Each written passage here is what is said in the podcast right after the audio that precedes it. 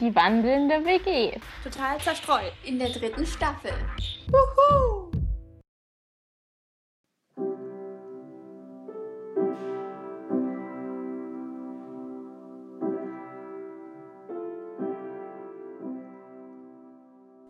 Herzlich willkommen zu einer neuen Folge von der wandelnden WG.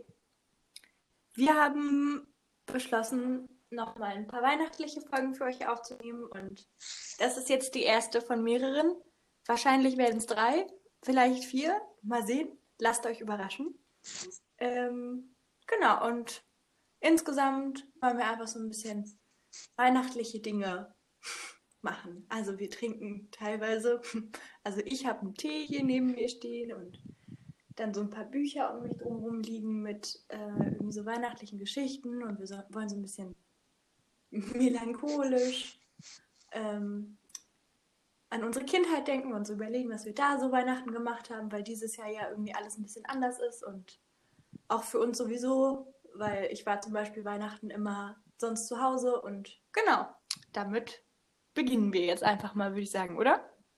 Ich könnte ja mit einem ganz kurzen Gedicht starten und dann fangen wir mit einer längeren Geschichte an. Also machen weiter quasi. Okay. So. Na dann ein Gedicht von Rainer Maria Rilke. Oh das ja. heißt Die hohen Tannen. Ich liebe Rilke. Auch.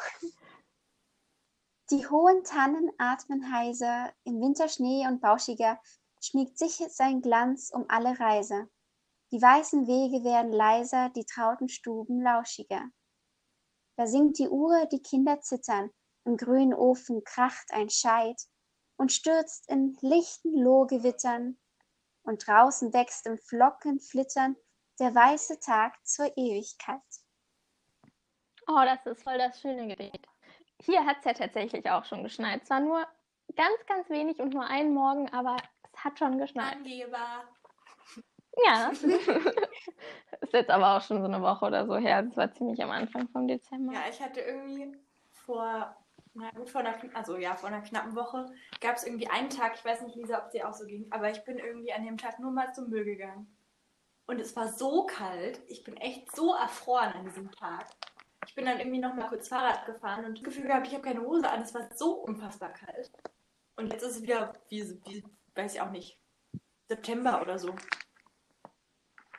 Ja, Ja, hier ist es auch wieder wärmer. Also, die Geschichte ist, ähm, muss kurz gucken, wo sie ist. Hier. Das kleine Mädchen mit den Schwefelhölzern. In einem dicken Buch namens Sämtliche Märchen von Hans Christian Andersen. Der ist echt eigentlich ganz cool. Also, der hat irgendwie auch ganz viele Märchen geschrieben. Ich weiß nicht, ob ihr den kennt. Wahrscheinlich schon, oder? Also ich kenne Ja. das Märchen auf jeden Fall auch. Ja, weil irgendwie ist er ja nicht so bekannt wie die Gebrüder Grimm. Aber ich Ja, Ja, ganz stimmt. cool. Wir waren irgendwie auch in seiner, ich weiß gar nicht mehr, in seiner Geburtsstadt oder so, oder in, jedenfalls in irgendeiner Stadt, die durch ihn auch bekannt war. Und also in Dänemark, glaube ich. Gut möglich, dass ich da jetzt falsch liege. Ich war da noch relativ klein, irgendwie so zwölf oder so. Deswegen weiß ich das nicht mehr so genau, aber das hat mich auf jeden Fall beeindruckt. Und das Märchen kenne ich aber schon länger. Und es ist eigentlich ein trauriges Märchen, aber ich finde es irgendwie trotzdem immer so schön und glaube, es spielt halt Weihnachten, deswegen passt das jetzt vielleicht ganz gut. Das kleine Mädchen mit den Schwefelhölzern. Es war ganz abscheulich kalt. Es schneite und es begann zu dunkeln und Abend zu werden. Es war auch der letzte Abend im Jahr, der Altjahresabend. In dieser Kälte und dieser Dunkelheit ging ein kleines armes Mädchen mit Kopf und nackten Füßen die Straße entlang. Ja, sie hatte allerdings Pantoffeln angehabt, als sie von zu Hause fortging. Aber was nützte das schon? Die Pantoffeln waren sehr groß gewesen. Ihre Mutter hatte sie zuletzt getragen, so groß waren sie. Und die verlor die Kleine, als sie über die Straße eilte, weil zwei Wagen so schrecklich schnell vorbeifuhren.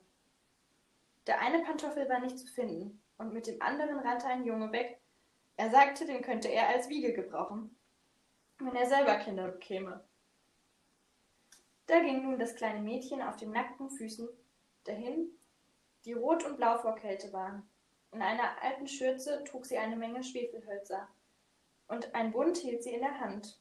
Den ganzen Tag über hatte ihr niemand etwas abgekauft. Niemand hatte ihr einen kleinen Schilling geschenkt. Hungrig und frierend ging sie weiter und sah ganz bedrückt aus, das arme Ding. Die Schneeflocken fielen auf ihr langes, blondes Haar, das sich so hübsch im Nacken lockte, aber an die Pracht dachte sie wahrlich nicht. Aus allen Fenstern glänzten die Lichter, und dann roch es auf der Straße so wunderbar nach Gänsebraten. Es war ja Altjahrsabend. Ja, daran musste sie denken. Drüben in einem Winkel zwischen zwei Häusern, das eine ragte etwas weiter in die Straße vor als das andere, setzte sie sich hin und kauerte sich zusammen. Die Beine hatte sie unter sich gezogen, aber sie fror noch mehr und nach Hause getraute sie sich nicht. Sie hatte ja keine Schwefelhölzer verkauft, nicht einen einzigen Schilling bekommen. Ihr Vater schlug sie dann, und kalt war es zu Hause auch. Sie hatte, hatten nur eben das Dach über sich, und da pfiff der Wind hindurch, obwohl die größten Ritzen mit Stroh und Lappen verstopft worden waren. Ihre kleinen Hände waren fast abgestorben vor Kälte. Ach, ein Schwefelhölzchen würde gut tun. Dürfte sie nur eines aus dem Bund herausziehen, es an der Wand anreißen und die Finger daran wärmen. Sie zog eines heraus. Ritsch, wie das zischte, wie es brannte. Es war eine warme, helle Flamme, ganz wie ein Lichtchen, als sie die Hand darum legte. Es war ein seltsames Licht. Dem kleinen Mädchen war es, als säße es vor einem großen eisernen Ofen mit blanken Messingkugeln und einer Messingtrommel. Das Feuer brannte ganz herrlich, es wärmte so gut. Nein, was war das? Die Kleine streckte schon die Füße aus, um auch diese aufzuwärmen. Da erlosch die Flamme. Der Ofen verschwand. Sie hatte einen kleinen Rest des aufgebrannten Schwefelholzes in der Hand. Ein neues wurde angestrichen. Es brannte, es leuchtete, und wo der Schein auf die Hauswand fiel, wurde diese durchsichtig wie ein Schleier. Sie sah bis in die Stube hinein, wo der Tisch mit einem schimmernd weißen Tischtuch gedeckt stand, mit feinem Porzellan und herrlich dampfte die gebratene Gans mit Backpflaumen und Äpfeln gefüllt. Und was noch prächtiger war, die Gans hüpfte von der Platte, watschelte mit Gabel und Messer im Rücken durch das Zimmer. Geradewegs zu dem armen Mädchen kam sie gelaufen. Da erlosch das Schwefelholz, und nur die dicke, kalte Hauswand war zu sehen. Sie zündete ein neues an. Da saß sie unter dem schönsten Weihnachtsbaum, der war noch größer und noch prächtiger geschmückt als der, den sie bei dem reichen Kaufmann jetzt zu Weihnachten gesehen hatte.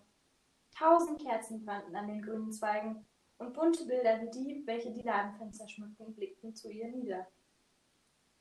Die Kleine steckte die Hände hoch. Da erlosch das Schwefelholz. Die vielen Weihnachtslichter stiegen immer höher empor. Sie sah, es waren nur eine, einer davon fiel nieder und hinterließ einen langen Feuerschweif am Himmel. Nun stirbt jemand, sagte die Kleine, denn die alte Großmutter, die einzige, die gut zu ihr gewesen war, die jetzt aber tot war, hatte gesagt, wenn ein Stern fällt, steigt eine Seele zu Gott hinauf. Sie strich abermals ein Schwefelholz an der Hauswand an. Das leuchtete weit hin. Und in seinem Glanze stand die alte Großmutter, so hell, so leuchtend, so mild und segenreich. Großmutter, rief die Kleine, und nimm mich mit. Ich weiß, du bist fort, wenn das Schwefelholz aufgeht. Fort, genauso wie der warme Ofen, der wunderbare Gänsebraten und der große, herrliche Weihnachtsbaum.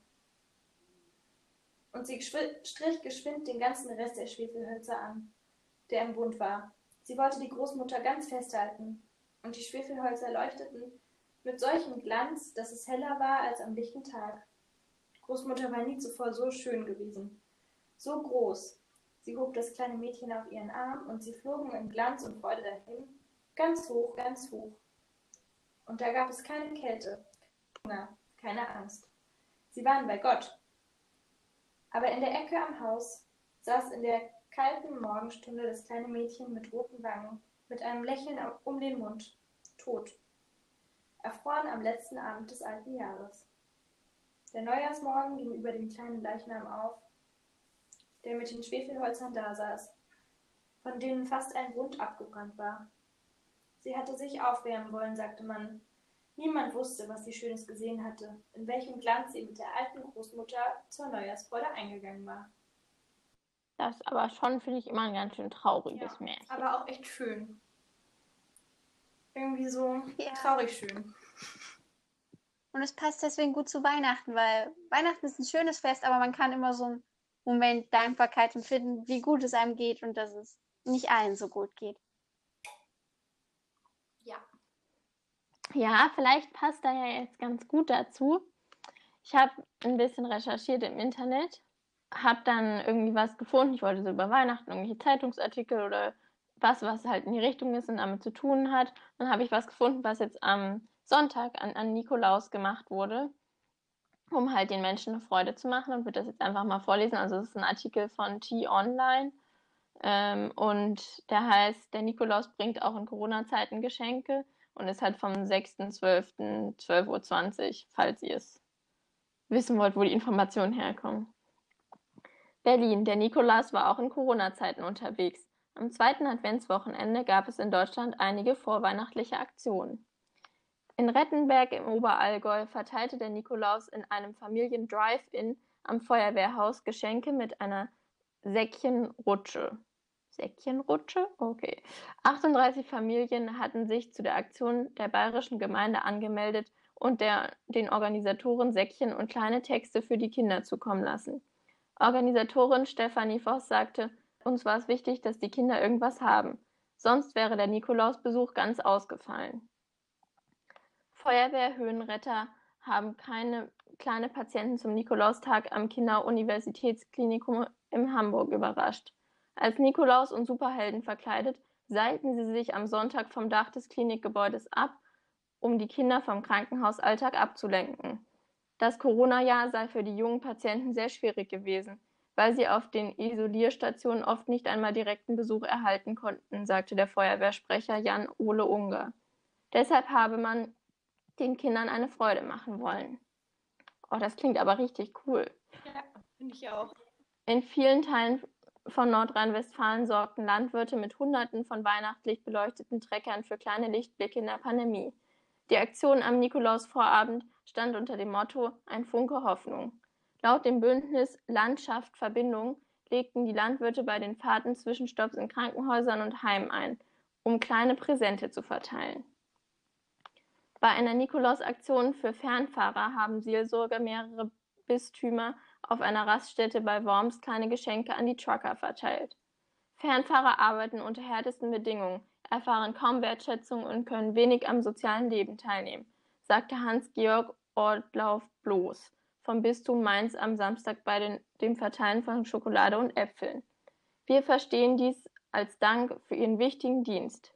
Neben Männern und Frauen aus Deutschland seien vor allem Fahrer und Fahrerinnen aus dem osteuropäischen Raum auf den Autobahnen unterwegs, sagte Ortlauf bloß.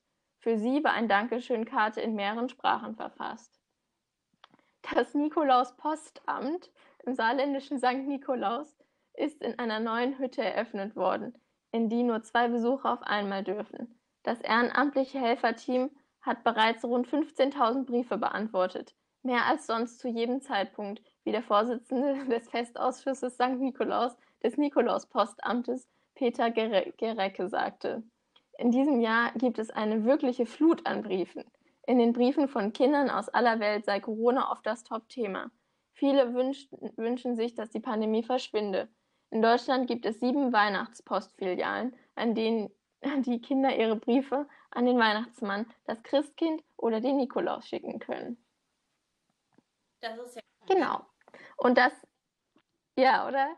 Und das mit diesen Tru Trucks, die da durch die Stadt gefahren sind, habe ich heute oder gestern oder so habe ich auch auf Instagram so ein, in irgendeiner Story das gesehen, wo dann wirklich diese Trucks so voll beleuchtet mit lauter so Lichterketten angebracht und so einfach so durch Köln gefahren sind. Das fand ich irgendwie richtig cool. Ich habe als Kind auch mal einen Brief an den Weihnachtsmann geschrieben, glaube ich, und den abgeschickt. Ich auch. Auch nach Himmelfort? Nee. Ich glaube, ich habe mir irgendwas ausgedacht, wo der hin. ich glaube, er war am, am, am Nordpol oder so. Aber halt, ähm, ja, ich weiß auch nicht mehr, was ich da drauf geschrieben habe, aber es war halt irgendwie eine ausgedachte Adresse. Aber eindeutig für den Weihnachtsmann. Aber, aber eigentlich ist das richtig cool, dass es diese Postämter gibt, wo dann das halt wirklich Ja. so heißt. Hm. Und du halt was hinschicken kannst. Und die antworten dann auch noch. Ja, wir haben auch einen Antwortbrief bekommen. Das war echt süß gemacht. Ja, da ich so einen chaotischen geschrieben habe, habe ich natürlich keine Antwort bekommen, aber der Postbote hat sich bestimmt gefreut. Bestimmt. okay, ja. dann müsst ihr jetzt ein bisschen Rätsel raten und ich gebe euch natürlich ein paar Tipps, weil Black Stories sind halt wirklich nur so zwei Sätze und dann musst du erkennen, wie wer gestorben ist. Aber diesmal ist es tatsächlich ohne Tod. Also, eine Black Story. Alte Tradition. Bei Oma es traditionell mochte, geschah ein großes Unglück. Und das sind auch schon alle Tipps, die ihr bekommt. Viel Spaß. Hat das was mit Kerzen zu tun? Oh, Franka, es ist warm, es ist sehr warm. Hat das was mit Kerzen am Weihnachtsbaum oder so zu tun? Ja. Okay, also wahrscheinlich ist einfach das Haus abgebrannt, oder? Hm. Ja, ich, ich kann es hier einfach mal vorlesen, aber Franka, du hast es komplett und sofort erfasst. Oma liebte es, ihren Weihnachtsbaum mit echten Kerzen zu schmücken. Am heiligen Abend traf sich die ganze Familie traditionell bei ihr. Nach der Bescherung unterhielten sich die Erwachsenen in der Küche, während die Kinder ihre neuen Spielsachen ausprobierten. Als Michael mit seinem ferngesteuerten Lastwagen gegen den Baum fuhr, kippte dieser um. Bis die Eltern die Katastrophe bemerkten, stand bereits alles in Flammen. Also wir gehen mal davon aus, dass es die Kinder rausgeschafft haben, aber ist natürlich trotzdem nicht schön. Aber das sind ja auch Black Stories. Das stimmt. Das mit dem.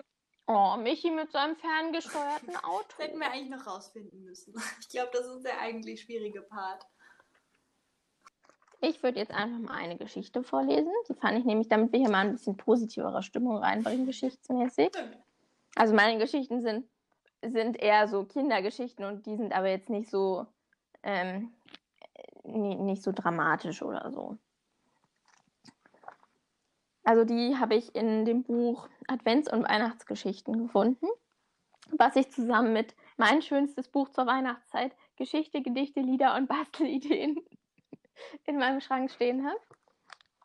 Was äh, beides eher so für die Altersklasse zwischen 5 und 12 geeignet ist. Aber es ist immer sehr süß durchzulesen. Geschichte heißt Der Engel auf dem Dach und ist von Angelika Mechtel.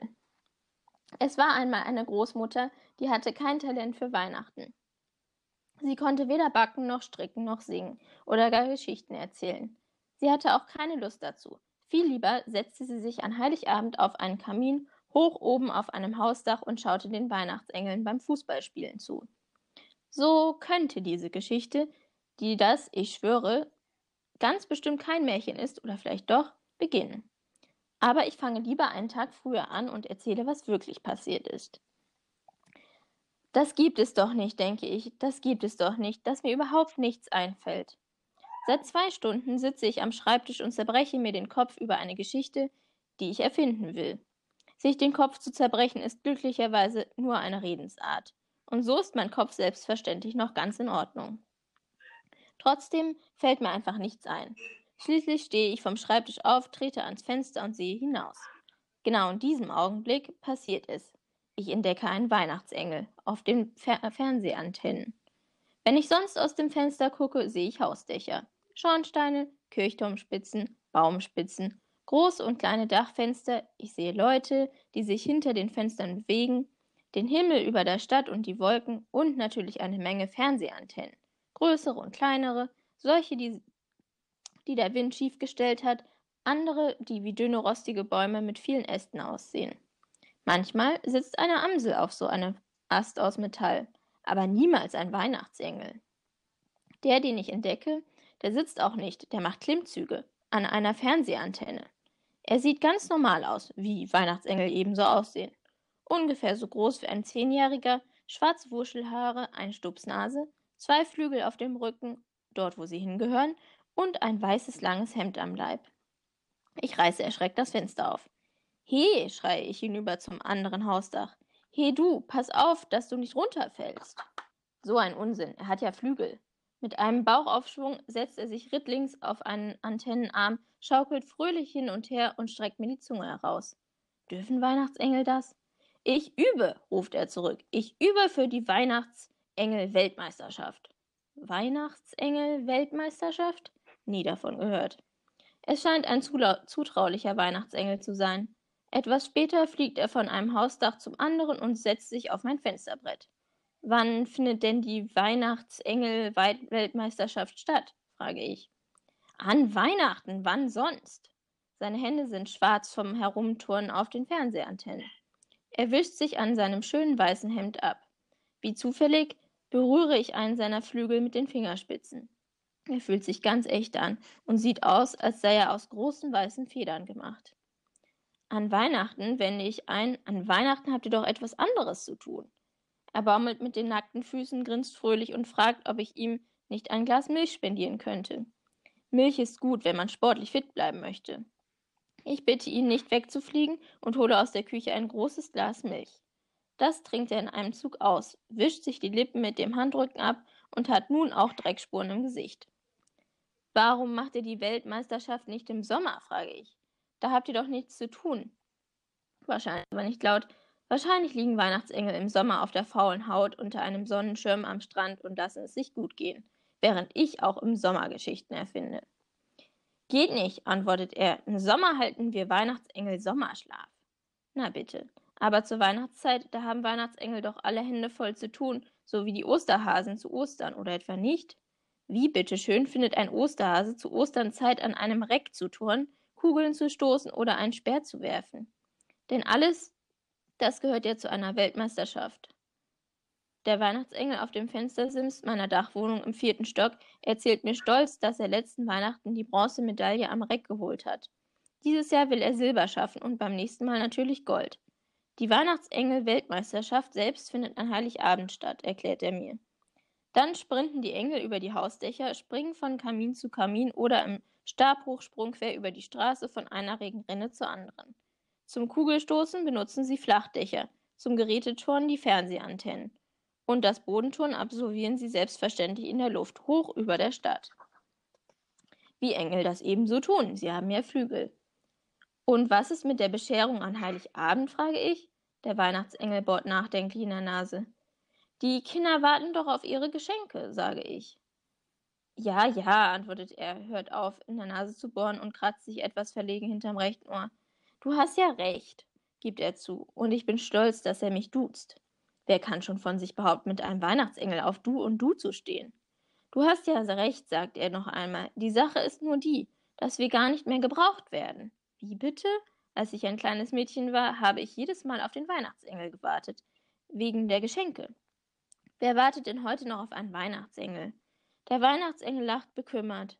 Ihr kauft doch heutzutage die Geschenke in den Warenhäusern und schließt an Weihnachten Fenster und Türen zu. Da hat unser eins keine Chance, das musst du zugeben. Ja, es bleibt mir nichts anderes übrig, als zuzugeben, dass ein Weihnachtsengel heutzutage kaum noch Chancen hat.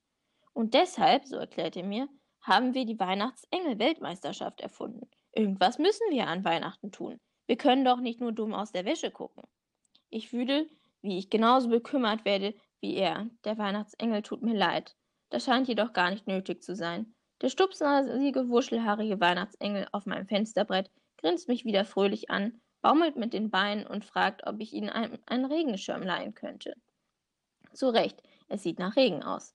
Ich hole den Regenschirm, den ich als einzige noch nicht verloren habe, und mein Weihnachtsengel verspricht gelegentlich wiederzukommen und mir seine Kühe an einer Fernsehantenne vorzutun. Wenn du Lust hast, meint er, kannst du natürlich auch unser Ehrengast an Weihnachten sein. Du musst dich nur trauen, auf einen Kamin zu sitzen. Mir wird ein bisschen schwindlig bei diesem Gedanken, aber ich will es mir überlegen. Dann spannt er den Schirm auf und fliegt davon. Ich blicke ihm nach. Wenn er, denke ich, wenn er kein Weihnachtsengel und ich nicht schon Großmutter, sondern noch ein kleines Mädchen wäre, ja, dann könnte ich mich sofort in ihn verlieben. Ich schließe das Fenster, kehre an meinen Schreibtisch zurück und schreibe diese Geschichte auf, die ich gar nicht erst erfinden muss. So endet diese Geschichte, oder fängt sie gerade erst an? Wie dem auch sei, ich schwöre, ich habe noch nie auf einem Kamin gesessen. Das hat einen guten Grund, ich bin nämlich nicht schwindelfrei. Das ist ja unfassbar süß. Und das mit dem Regenschirm kann ich sehr gut nachvollziehen. ja, ich fand das auch süß. Jetzt gucke ich auch mal raus und suche nach den Weihnachtsengeln auf den Dächern. Also ich wäre jetzt für so ein Weihnachtsrezept. Ich habe nicht so richtig eine Anleitung dazu. Eigentlich sind das nur die Zutaten. ich kann das ja einmal ganz kurz vorlesen und wir machen das dann einfach auf Instagram. Ich habe so ein wunderschönes Kochbuch. Das ist handgeschrieben von meiner Oma ähm, die leider nicht mehr lebt, deswegen habe ich das. Und da sind so Rezepte. Deswegen sind da teilweise auch keine Erklärungen zu, sondern nur die Zutaten, weil sie halt weiß, was sie machen muss, so oder wusste, was sie machen muss. Und genau, das Rezept, was ich ausgesucht habe, ähm, ist Schneewittchenkuchen. Und ich habe es nicht bewusst gegessen bisher. Also es kann sein, dass meine Oma das irgendwann mal mach, gemacht hat und ich das schon mal gegessen habe, aber ich erinnere mich nicht mehr daran. Aber mein Papa erinnert sich bestens und der hat deswegen auch noch das kurz für euch erzählt. Ja, also Omas Schneewittchenkuchen war immer mm, so lecker. Einfach toll. Hättest du auch gerne gegessen.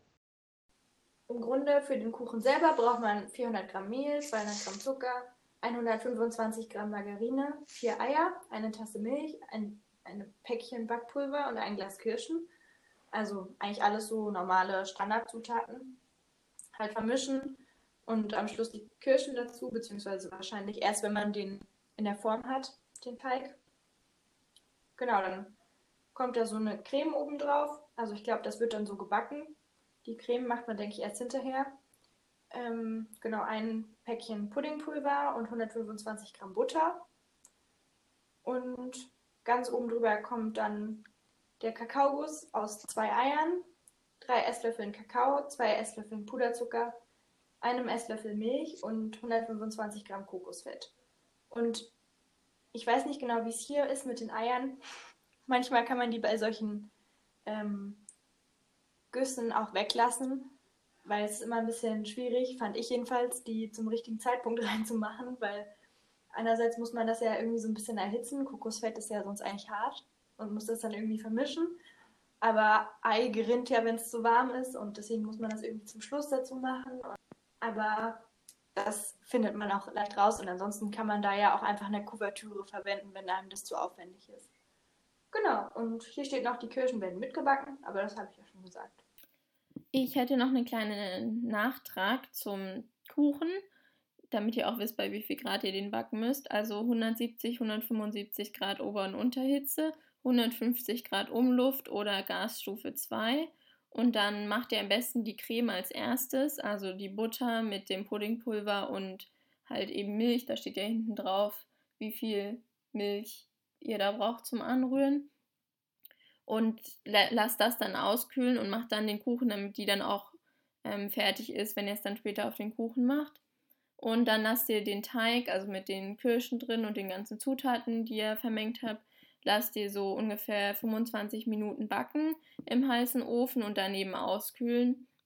Und dann, wenn es halt komplett kalt ist, könnt ihr dann auch den fertigen Pudding-Schicht, die dann ja auch ausgekühlt ist, drauf machen. Und dann könnt ihr ja die Kuvertüre oder diese Kakaocreme, die Franka beschrieben hat, ähm, drauf machen damit das dann nicht schmilzt. Und genau, ihr könnt ja auch dieses Kokosfett noch in die Schokokuvertüre machen. Das habe ich nämlich gerade noch gelesen, als ich noch ein bisschen recherchiert habe zu dem Kuchen, dass man auch gut einfach Kokosfett und Kuvertüre zusammen machen kann, wenn man nicht diese Kakaogussschicht machen will, wenn einem das zu kompliziert ist. Und ihr findet auch mal alle Zutaten aufgelistet, sowie die Zubereitung in der Beschreibung von diesem Podcast. Also wenn ihr auf Spotify seid, dann könnt ihr da so eine Beschreibung sehen, immer zur Folge und auch auf ähm, Apple Podcasts seht ihr das auch. Und auf Instagram, wie schon gesagt, findet ihr auch nochmal Zubereitung und Zutaten von diesem Kuchen. Ja, viel Spaß beim Backen auf jeden Fall. Gut geschmeckt. Also Schneewittchenkuchen allgemein ist einfach, glaube ich, ein guter Kuchen. Okay, kann ja noch mal was sagen bei meinen ganzen tausend Dingen. Also, ähm, ich habe noch so ein bisschen so eine Liste von so ein paar Liedern, die ich immer ganz schön finde. Also so ein paar Sachen, die man auch so kennt, denke ich. Also ich habe so überlegt, was finde ich, was finde ich sind so, auf jeden Fall, was finde ich sind so klassische Weihnachtslieder, die ich ganz schön finde. Und ich finde immer, es ist ein Ros entsprungen, ein ganz schönes Lied. Und da ich ja Schnee so toll finde, habe ich mir so gedacht, also leise rieselt der Schnee ist zwar so ein totales, einfaches Lied eigentlich und sehr klassisch, aber ich finde, es ist eigentlich auch ein ganz schönes Lied. Und dann habe ich mir noch überlegt, so von den moderneren Liedern, und da sind so ein paar relativ spezielle Sachen, also Let It Snow gibt es ja auch auf Englisch und da gibt es so eine Version von, ich weiß gar nicht, was der jetzt genau ist, ein Produzent, glaube ich, der heißt Philu und wird Philous geschrieben. Und das ist so eine ganz coole Version, weil die ist eben, ich weiß nicht, die hat sowas, nicht unbedingt in die Jazz-Richtung, aber sowas total Cooles irgendwie, wenn man sich das anhört. Dann habe ich noch Driving Home for Christmas von Chris Rea, weil es einfach, es kann zwar auch nervig werden auf mhm. Dauer, aber ich finde, das ist, ähm, hat so, macht so eine schöne Stimmung. Also immer wenn man das hört, dann denkt man irgendwie so, so an die Menschen, die dann alle, also dieses Jahr vielleicht nicht so extrem, aber sonst immer kurz vor Weihnachten nach Hause fahren. Man kann sich das so richtig gut vorstellen in ihren Autos. Und es ist ganz kalt draußen und vielleicht dunkel. Jedenfalls stelle ich mir das immer so vor. Und was ich dieses Jahr entdeckt habe, genau gesagt vor ein paar Tagen, ist äh, This Must Be Christmas von Codaline oder wie auch immer. Ähm, und das habe ich über ein YouTube-Video entdeckt. Und das YouTube-Video ist einfach so süß gemacht. Also ich kann definitiv empfehlen, das anzuschauen.